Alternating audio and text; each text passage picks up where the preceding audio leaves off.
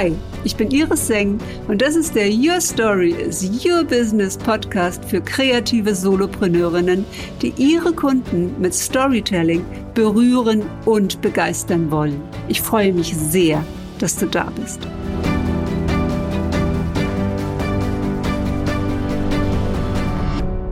Hallo und herzlich willkommen zur Live Story. Heute mit Judith Peters, CEO von Sympatexter. Judith, ich freue mich sehr, dass du da bist und vor allen Dingen, dass du wieder on bist. Oh, ich auch. Es ist echt eine sehr große Erleichterung, wieder auf Facebook und auf Instagram sein zu dürfen. Puh, sage ich da nur. Ja. ja, what a story. Ähm, ganz, ganz viele Menschen haben das mitverfolgt, weil du mitten im Launch bist für deinen Jahresrückblog. Den machst genau. du das wievielte Mal inzwischen? Das mache ich jetzt zum fünften Mal. Ja, das ist ja wirklich schon äh, so, so ein Jahresevent, finde ich. genau. Und äh, du bist, äh, hast dich ja entschieden, Blog-Unternehmerin zu werden. Genau. Fragen wir mal erst, warum ist dir das Bloggen so wichtig und warum hast du das in den Mittelpunkt deiner Arbeit gestellt? Wie viel Zeit haben wir?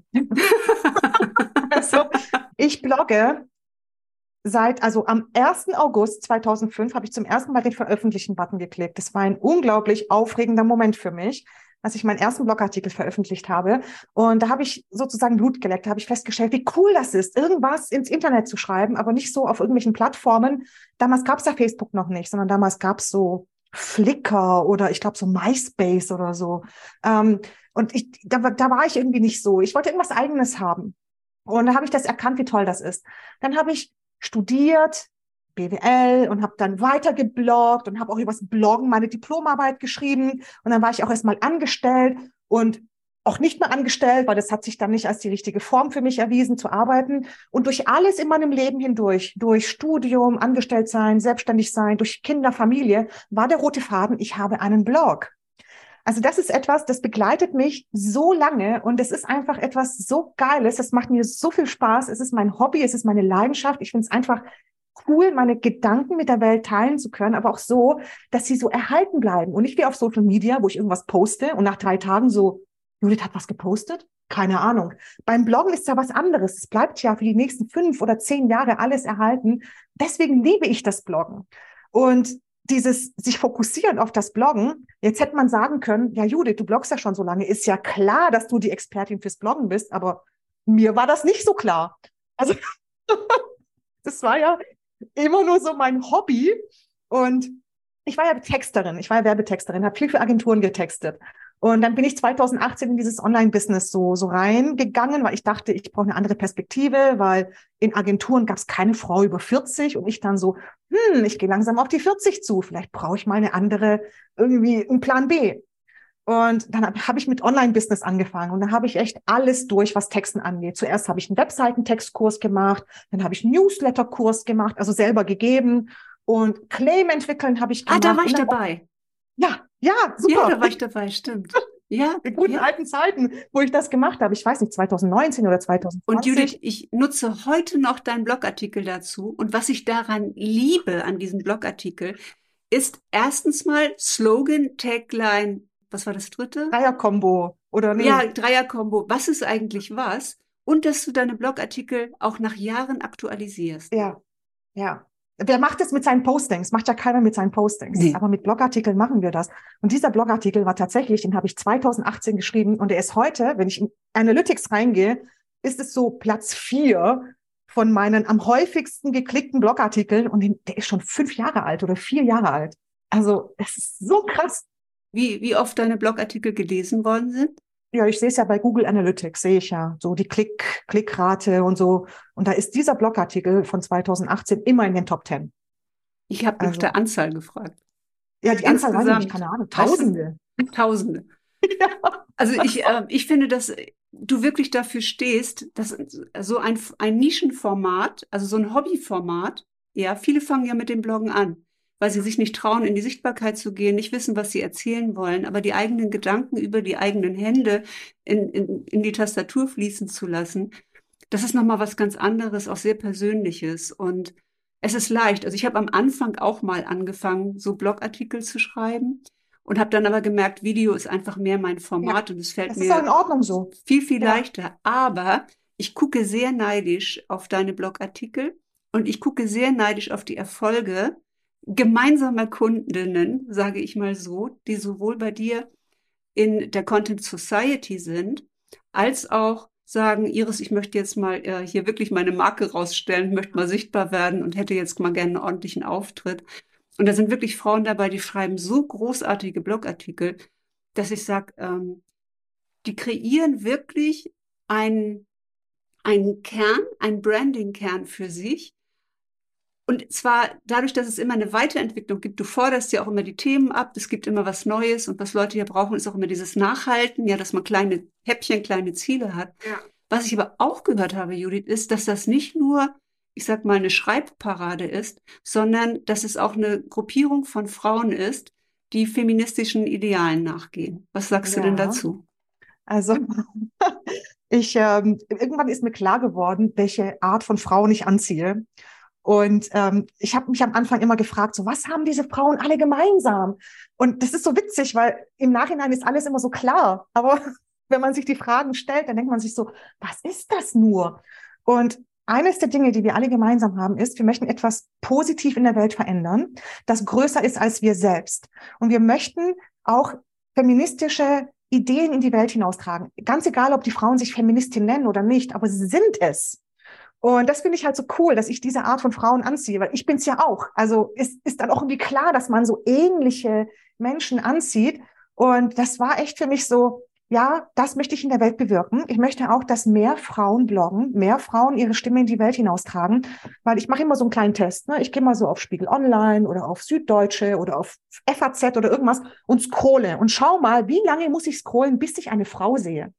Manchmal scrolle ich bis nach ganz unten und ich habe keine Frau gesehen, außer Stockfotos, aber keine Politikerin. Seit Angela Merkel nicht mehr Kanzlerin ist, sieht man noch weniger Frauen im Feed. Und ich finde, das kann nicht sein. Das darf einfach nicht sein. Das müssen wir ändern. Und eine Möglichkeit, unsere Stimme in die Welt hinauszutragen, die vielleicht leichteste, ist tatsächlich Bloggen, weil nicht jeder traut sich ein Video zu machen, so wie du. Das ist schon echt so, da muss man schon mutig sein. Und nicht jeder traut sich einen Podcast zu machen. Aber ein Blog ist so einfach zu machen. Also im Vergleich zu allen anderen Formaten. Und da bin ich einfach so der Typ, der sagt, komm, lass uns bloggen. Lass uns doch anfangen, so ein bisschen, weißt du, wie so einen kleinen Schneeball so runterrollen zu lassen. Und wer weiß, was daraus wird, wenn er unten ankommt. Vielleicht ja eine positive Lawine. Wer weiß. Also, es ist ein Abenteuer. Ähm, magst du mal erzählen, worum das in dem Jahresrückblock geht? Was ist das für eine Aktion? Ja, das ist auch so eine Lawine, die wir da starten.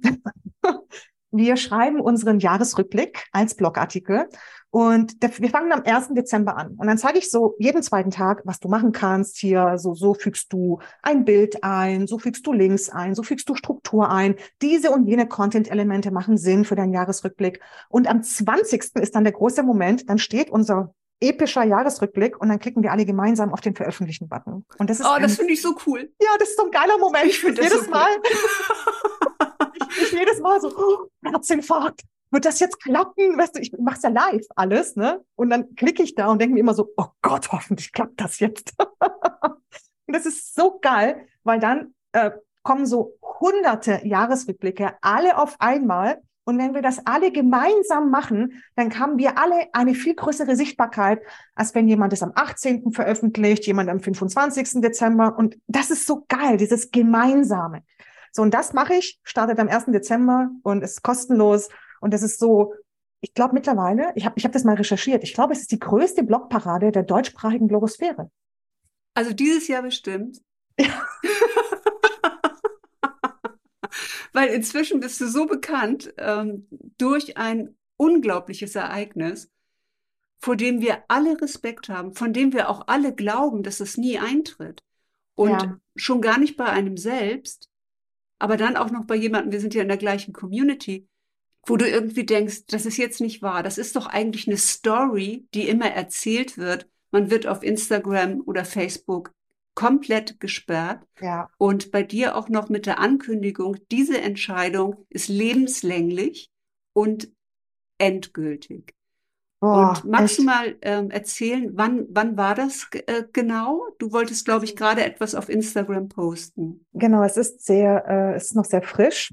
Das, die Sperre kam am Abend oder am Nachmittag des 13. November. Das war der Sonntag. Ich konnte mich nicht mehr einloggen bei Instagram. Und dann habe ich bei Facebook versucht, mich einzuloggen. Das ging auch nicht. Und ich so, hm, das ist ja komisch. Äh, Passwort eingegeben, nee, falsch oder irgendwas oder keine Ahnung. Und las so dann so, guck doch mal, ob du eine E-Mail von Facebook hast. Ich habe dann geschaut und da stand, äh, ja, Aktion erforderlich, Sie haben 30 Tage Zeit, um, keine Ahnung, irgendwie Ihr Profil zu retten oder irgendwie sowas. Und ich so, hä, was, was soll denn das? So, das habe ich dann gemacht. Ich habe dann äh, geklickt und dann kam, ich soll mich irgendwie verifizieren oder ich soll irgendwie meinen Personalausweis hochladen. Und ich so, hä, das musste ich doch noch nie machen. Warum brauchen die meinen Personalausweis? Was soll denn das?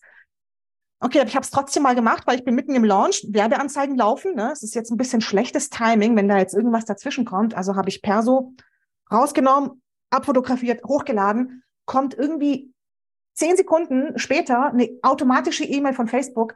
Wir haben festgestellt, dass du zur Nutzung nicht berechtigt bist und du bist jetzt gesperrt. Wir hoffen, du hast für diese endgültige Entscheidung Verständnis. Judith, ist das echt gewesen? Also dieser Link war wirklich von Facebook? Ja, ja, das war Facebook, das war echt. Also ich war ja da schon gesperrt. Also, das, also es ist nicht erst passiert, als ich da geklickt habe, sondern äh, da war, da war das Drama schon quasi in Vollendung.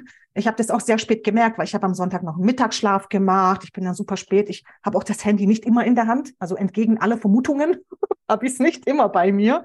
Und erst am Abend habe ich das überhaupt gecheckt.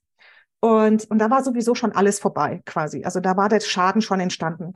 Da haben wir also herausgefunden, ich bin gesperrt. In den nächsten Stunden wurde auch Laszlo gesperrt. Und jeder meiner Teammitglieder wurde gesperrt, die Admins waren in der Facebook-Gruppe von der Content Society.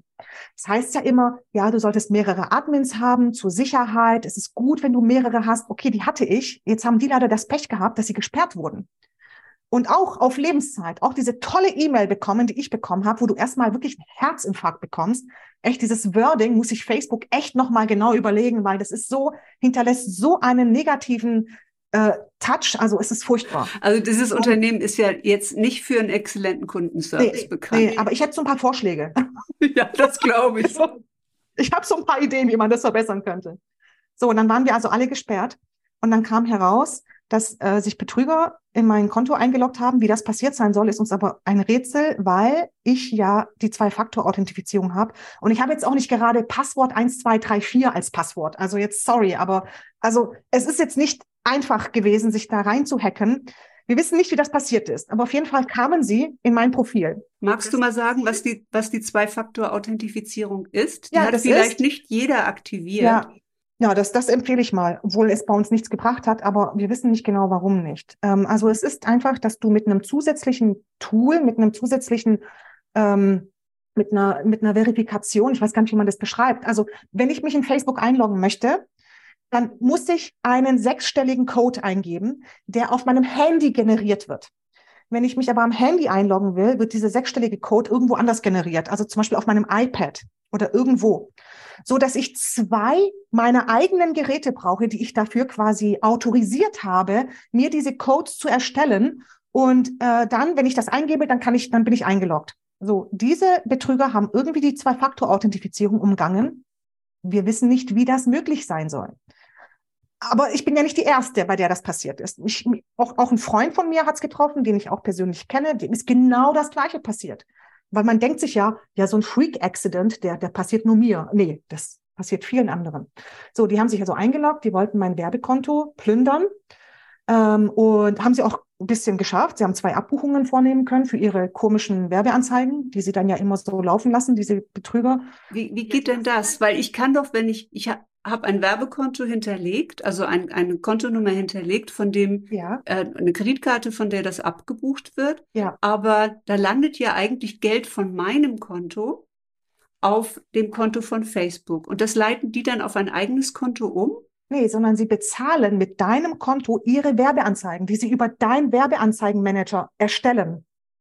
Sie, sie schalten Werbeanzeigen irgendwie so Pornoscheiß oder irgendwie so Billigdreck aus irgendwie, keine Ahnung, also so irgendwelche ganz furchtbaren Produkte, die kein Mensch eigentlich, äh, also ja, würde ich ja nie bewerben, ne, sondern Naja, so, das haben sie halt gemacht. Wir haben dann halt so, so Schrottprodukte beworben mit meinem Werbekonto. Und so, äh, sind die dann nicht, nicht identifizierbar? Kann, damit ich nicht eingreifen kann. Ja. Was machen sie? Sie posten in meinem Feed und in meiner Facebook-Gruppe Pornobilder. Und das hat dann diese künstliche Intelligenz sozusagen direkt wahrgenommen ja. und hat dich lebenslänglich gesperrt, genau. weil solche genau. Inhalte genau. nicht akzeptiert werden. Also genau. sehr schlau mit äh, menschlicher Intelligenz die künstliche Intelligenz ja. genutzt, eigenen um sich einen genutzt. eigenen Vorteil zu verschaffen. Genau. Und Facebook ist halt leider so doof, dass die dann auch sofort lebenslänglich sperren, ohne mal zu gucken, ist das vielleicht ein Betrugsfall gewesen? Ist das vielleicht, naja, also geht es da vielleicht nicht mit rechten Dingen zu? Das muss ich halt echt sagen. Also ich finde ja, ich finde es ja okay von Facebook, dass die so schnell reagieren bei so unangemessenen Inhalten. Aber was ich nicht okay finde, ist dann diese Reaktion, was danach kommt, dieses unerbittliche, nö, du hast Pornobilder gepostet, du bist hier nicht mehr willkommen. Und ich so, hey, es war ein Betrugsfall also bis, bis das dann da irgendwie mal durch den, bis das mal dazu kam, dass ein Mensch sich das angeschaut hat, sind wir durch, ich weiß nicht, wie viele Instanzen gegangen. Das war echt krass. So, dann haben die also diese Pornobilder gepostet. Ich wurde gesperrt, aber auch jeder Admin dieser Gruppe, weil das ist dann irgendwie so sippenhaft bei Facebook. Das ist echt krass. So, und jetzt ist der Stand, also ich, mein, mein Konto konnte wiederhergestellt werden, also meine, mein Instagram, mein Facebook. Laslos auch aber unsere Teammitglieder noch nicht. Und jetzt ist halt echt die Frage so, was machen wir?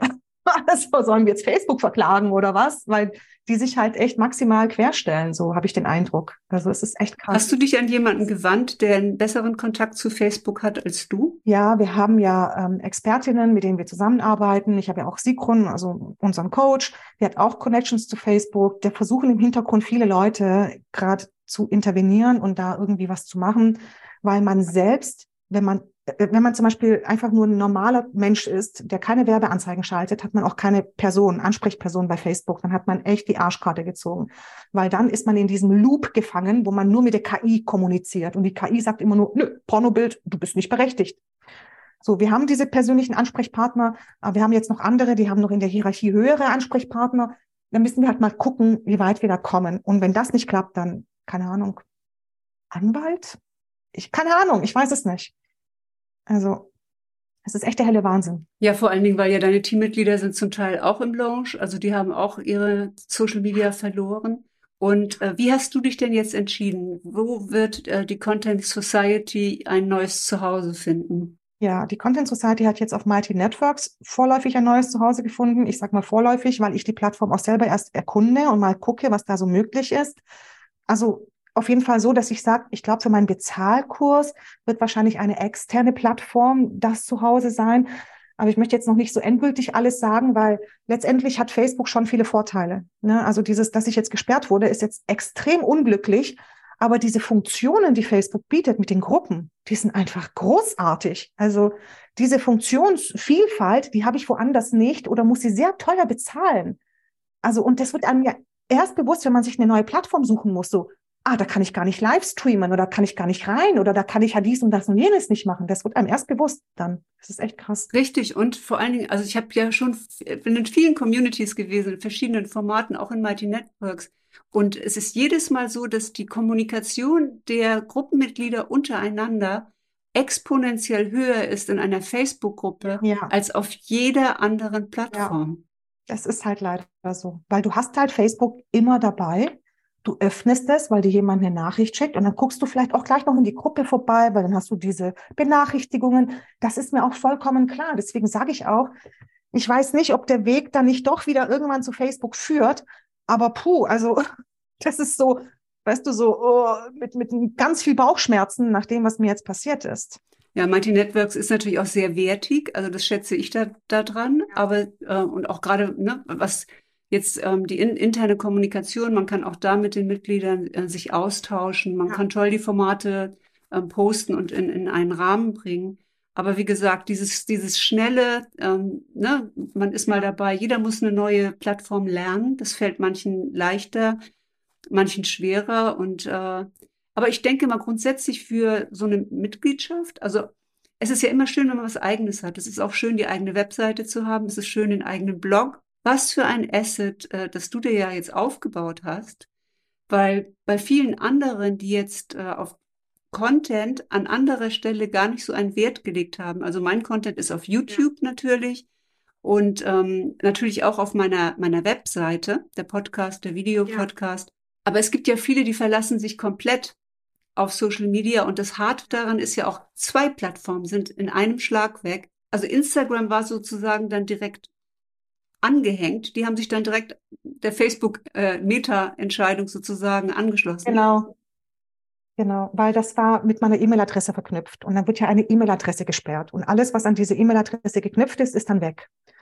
So, deswegen auch eines der, der wichtigsten Learnings, oder ich muss noch überlegen, wie ich es mache, aber meine, mein, mein Instagram entkoppeln von Facebook, also irgendwie eine andere E-Mail-Adresse nutzen, damit sowas vielleicht nicht mehr passiert. Aber dann kann ich halt den, den Business Manager da nicht mehr nutzen, um jetzt auf beiden Plattformen zu posten. Also man muss sich halt überlegen, was man so haben will, worauf man bereit ist zu verzichten. Aber es stimmt natürlich, was du sagst. Dann sind, wenn, wenn wir unseren Content auf einer Social Media Plattform erstellen, also den Hauptcontent, dann sind wir einfach in Gefahr, weil wenn uns diese Plattform sperrt, ist alles weg. So, bei mir ist das so, ich besitze ja meinen Content auf meiner eigenen Webseite. Trotzdem hat mich diese Sperre extrem getroffen, weil es geht ja nicht nur um Content, es geht ja auch um die Werbeplattform. Und ich kann auf meinem Blog keine Werbeplattform aufziehen. Also das geht halt nicht. Ich kann auf meinem Blog keine Werbeanzeigen schalten. Das geht halt nur auf solchen Plattformen. Wir können ja mal so die, die Möglichkeiten durchgehen. Das interessiert sich ja auch die Zuhörerin.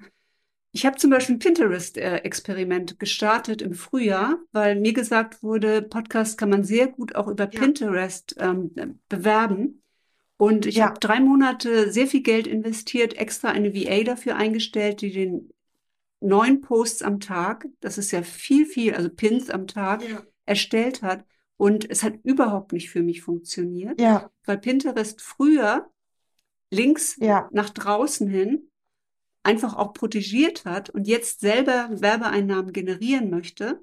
Und das reduziert diesen natürlichen Flow und im Grunde genommen ja. sollen günstiger sein jetzt als auch auf Facebook, auf Pinterest Werbeanzeigen ähm, zum Beispiel zu schalten sind, um den eigenen Blog, Podcast oder das eigene Format nochmal zu bewerben. Ja, also Pinterest ist grundsätzlich sehr interessant für alle, die Content generieren, aber klar, da muss man sich auch einarbeiten. Pinterest ist aber jetzt auch kein Social Network, das kann man jetzt nicht so gut vergleichen. Es ist halt eine Suchmaschine. So, aber klar, ähm, wir müssen halt einfach gucken, dass wenn wir Content produzieren, wir den Content auf unserer eigenen Plattform in irgendeiner Art und Weise haben, wo wir nicht jetzt von Facebook gesperrt werden können. Das ist der erste Schritt. Dann ist der nächste Schritt zu überlegen, wo wir diesen Content überall platzieren. Das kann dann ja Facebook und Instagram sein, aber sollte natürlich noch mehr sein. Also sollte vielleicht auch Pinterest oder ich weiß nicht, all diese Plattformen, die es dann halt gibt, wo wir uns halt wohlfühlen. Und das machen dann halt auch viele nicht. Die verlassen sich dann komplett auf Facebook und wenn sie dann da gesperrt sind, dann war's das. Dann ist das Business quasi tot. Naja, wir haben und das natürlich noch zum Glück nicht passiert. Die E-Mail, du hast ja noch die E-Mail-Liste. Ja. Genau. Konntest, ja, konntest ja direkt alle anschreiben und sagen, ne, haltet die Füße still, wir arbeiten dran. Ja. Und ich habe dir noch geschrieben, Judith, äh, ne, wenn man wenn man so so ein ein Ereignis hat, äh, so ein furchtbares, dann hat man auf jeden Fall immer eine Story zu erzählen. Ja, ähm. Wenigstens eine Story. ja, echt. Ja, wenn man so mittendrin ist, denkt man sich so, oh, shit, echt. Gut, auch das wird äh, das wird zu Ende gehen. Es hat für dich selbst jetzt einen guten Verlauf äh, genommen. Und wir können nur hoffen, dass man diesen Menschen auch nachgeht, die da versuchen, so ein, ein Schwachsinn, äh, ehrlich gesagt, zu veranstalten. Keine Ahnung. Wie, wie, wie gehst du denn jetzt äh, in, in 2023? Hast du eine Vision für dich entwickelt? Vielleicht sogar vorher schon? Ich meine, es ist ja jetzt mal so ein, ein Dip in so eine Talsohle, aber du bist ja jemand, der robust ist, der einen ja. Handstand kann. Ja, und sozusagen einmal Turnover. Ähm, Hast du schon neues, neue Vision für 2023? Also für 2023 möchte ich auf jeden Fall, ich muss mal hier kurz ähm, so möchte ich auf jeden Fall mein Buch schreiben hier. Ähm, Blog like nobody's reading, so heißt ja mein Claim und so wird auch mein Buch heißen. Und das ist so Arbeitstitel. das möchte ich auf jeden Fall haben, ähm, wo ich einfach auch diese, diese Themenvielfalt, die ich in der Content Society habe, mit so 52 Themen für 52 Wochen und all das in dieses Buch packen. Das ist auf jeden Fall etwas, das ich machen will, aber ich habe noch eine viel größere Vision und das ist diese Blog-Million. Also ich möchte ja mit meinen Kursen eine Million Blogartikel in die Welt setzen. Wir sind im Moment bei, jetzt muss ich mal ganz kurz selber gucken auf unserer Webseite. so der contentsociety.de, da muss ich mal kurz runterscrollen. Wir sind im Moment bei 5432.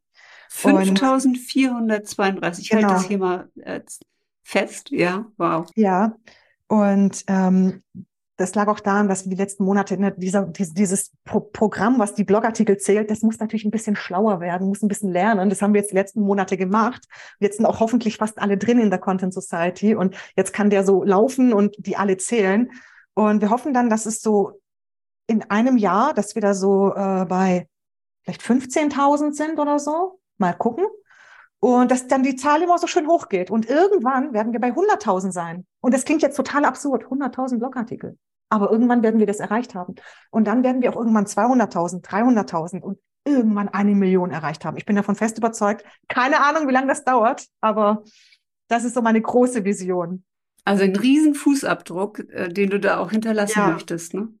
Ja, das ist schon mal echt eine Hausnummer. Also ne, bei uns wird ja jede Woche gebloggt, jede Woche ein Blogartikel ist ja mein, mein, mein Vorschlag. Und das machen dann auch erstaunlich viele Bloggerinnen. Ähm, und ja, dann wird das immer, das wird wachsen. Und ich sage dann halt auch, nicht jeder Blogartikel, den ich schreibe, wird gleich die Welt verändern. Aber es reicht ja, wenn es einer von 50 macht, die ich verblogge, oder einer von 100, der irgendwie so eine, so eine ganz krasse, ganz positive Wirkung hat in irgendeiner Art und Weise. Und dafür müssen wir einfach auch mehr produzieren. Die meisten Leute denken ja viel zu viel nach, bevor sie irgendwas produzieren. Und das führt dann dazu, dass sie gar nichts in die Welt hinaustragen. Weil sie ständig so, oh, ich bin nicht interessant genug, wer will das lesen? Ist das gut genug? Kann ich gut genug schreiben? Also diese typischen Glaubenssätze. Und ich sag dann halt, ja, fang doch einfach mal an zu schreiben. Und dein zehnter Blogartikel wird viel besser sein als dein erster. Und wenn du erst mal 100 hast, dann, dann hast du ein Content-Imperium und dann, dann kann man mal weiter gucken. Also dann bist du 100 Schritte weiter als heute. Äh, mir fällt da natürlich das Helden, Heldinnen-Story-Motiv ein, ja, von Joseph Campbell. Und man denkt ja immer, es ist die äußere Szenerie, ja, bei einem Blockbuster, bei einer großen Geschichte, die mitreißt und die mitbegeistert. Aber es sind halt die Entwicklungsschritte auch im Inneren, die Gedanken, die die Figur hat, der Charakter, der von, von einem schwachen Charakter oder einem, der erstmal ablehnt, das Calling und sagt, oh nee, also das, diese Aufgabe kann jetzt aber mal an mir vorbeigehen. Das, was du jetzt ja auch geschildert hast, ist ja ein äußeres Ereignis. Wie hat es denn innen ausgesehen, Judith? Du hast da ja gesessen, abgeschnitten von deiner Außenwelt. Wie war denn das für dich? Ja, also jetzt meinst du während, während der Facebook-Sperre? Also ja, das war natürlich ziemlich äh, blöd. so, ich habe mich nicht gerade äh, puh, äh, wohlgefühlt in dieser in dieser Woche. Ich glaube, das war so die, die schlimmste Woche überhaupt bei mir in meinem Business jemals, in meiner Selbstständigkeit. Also so einen Tiefschlag habe ich auch noch nie erlebt. Ich habe auch sehr viel geweint. Also das war echt uncool. Äh, aber auch nicht, weil es nur mich getroffen hat, sondern weil es auch die anderen getroffen hat. Das hat mich so, ich weiß nicht, das, das ist so blöd, dieses Gefühl, dass du da irgendwie, also vielleicht nicht schuld bist, aber irgendwie, dass da irgendwie noch andere Menschen dran, mit dranhängen. Das ist echt krass. Also aber ich habe mich dann versucht, auch relativ schnell wieder, wieder rauszu, rauszukämpfen, weil ich ja auch gemerkt habe, okay, es bringt ja nichts, wenn ich hier gelernt bin. Und habe dann auch relativ schnell es geschafft, ein Newsletter an die Liste zu schicken. So, in der ich dann eben das beschrieben habe. Und ähm, ich bin dann auch live gegangen in der Content Society und habe das da so erklärt und was da passiert ist. Und dann haben die, diese Bloggerinnen aus der Content Society haben ja diese Welle losgetreten. Die haben dann ja angefangen, darüber zu posten und haben das andere gesehen und haben gedacht, was ist denn da passiert? Das ist ja krass. Dann habe ich mein Newsletter rausgeschickt und dann haben noch mehr angefangen zu posten. Und dann gab es ja so eine große Welle an Sichtbarkeit. Ich habe das ja gar nicht mitgekriegt. Ich konnte mich ja nicht einloggen bei Facebook und Instagram, aber Freunde haben mir so Screenshots geschickt und ich so, oh, ist das schön. Dankeschön. Boah, aber echt, es war so nervenaufreibend. Es war wirklich, also ich kann es gar nicht in Worte fassen. Und das ist ja nur eine Sperre von einem Social Network. Man denkt sich jetzt so, ja, kann ja nicht so schlimm sein. Aber da hängt halt so viel in meinem Business mit dran, da hängen auch andere Menschen mit dran. Es betrifft viel mehr als nur mich. Und deswegen ist es halt ein einschneidendes Erlebnis. Ja, und was, ähm, ich habe es ja mitverfolgt, ich habe ganz berührend äh, auch aus der, aus der Society Post gesehen, ich vermisse euch. Ich vermisse, da, ja. ja, dass ich, dass ich mich nicht mit euch austauschen kann. Also wie wirklich die, dieser Kommunikationskanal ähm, geschlossen war und viele von uns, ich habe gestern Abend hier auch ganz alleine äh, zu Hause gesessen im Wohnzimmer, vor mir die ganzen schwarzen äh, Glasscheiben, durch die ich, ne, das ist ja so früh dunkel jetzt, und saß so an meinem, meinem Handy und habe eine Textmessage aufgesprochen und habe gesagt, ich komme hier gerade so vor, also komplett alleine, wie auf so einer Polarexpedition. Der letzte Mensch, der noch übrig geblieben ist und noch was für die Nachwelt sendet. Man weiß nicht, ob es da draußen noch irgendjemanden gibt, ja, der noch lebt. Mir ist dann Tom Hanks eingefallen in einem Film, wo er einen Roboter, einen menschlichen Roboter für seinen Hund baut und entwickelt, ja, damit dieser Hund weiterleben kann, weil er krank ist und stirbt. Oh krass. Ich weiß gar nicht, okay. wie dieser Film heißt. Und da habe ich einfach gemerkt, wie viel Kontakt ich über die Außenwelt online habe, wie viel Freunde ich habe gehen lassen durch meine Weiterentwicklung in dieses Online-Business und wie viel anderen das genauso geht. Und Social Media war dafür gedacht, dass Menschen sich miteinander verbinden. Das war das große Ziel. Es ist zu einer riesen Wirtschaftslawine geworden. Auch eine Existenzgrundlage natürlich für viele, viele Frauen, die damit eine kostenlose Chance haben, ein Business zu betreiben. Also was ich absolut positiv bewerte. Aber es hat mich so wieder so ein bisschen darauf zurückgeworden, dass es wirklich um die Verbindungen geht, die einem dann fehlen. Das Business fehlt einem nicht, die Verbindungen fehlen. Ja, das ist schon wirklich, genau, also die Verbindungen fehlen, die Möglichkeit zum Austausch. Und äh, es ist einfach die Plattform, auf der man am meisten mit, oder zumindest ich, am meisten mit den anderen in Kontakt ist. Und das war dann schon echt auch krass. Also bei uns ist ja dann auch die Facebook-Gruppe weggefallen. Das war dann auch noch, also am meisten aktiv auf Facebook war ich an dieser Facebook-Gruppe von meinem Kurs. Ansonsten scrolle ich gar nicht mehr so viel durch Facebook. Ich habe zum Beispiel auch bei mir am Desktop habe ich sowieso so einen, ähm, wie heißt das, so ein Feed Eradicator, so heißt das. Das ist so ein Plugin, dass ich mir meinen Feed in Facebook gar nicht ansehen kann, damit ich da nicht so Zeit verdaddel. So, also ich bin da gar nicht so viel bei Facebook, aber ich nutze das eben für die Gruppe, für diese Connections, für diese starken Bindungen. Und dann war das plötzlich weg. Und dann so, shit. So, was jetzt?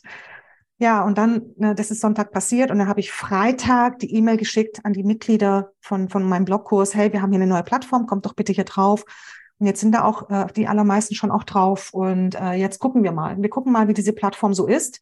Ähm, aber klar, also mal gucken, ne, ob das die, die richtige Plattform ist, ob das die definitive, ob das das definitive Zuhause unseres Blogkurses sein wird.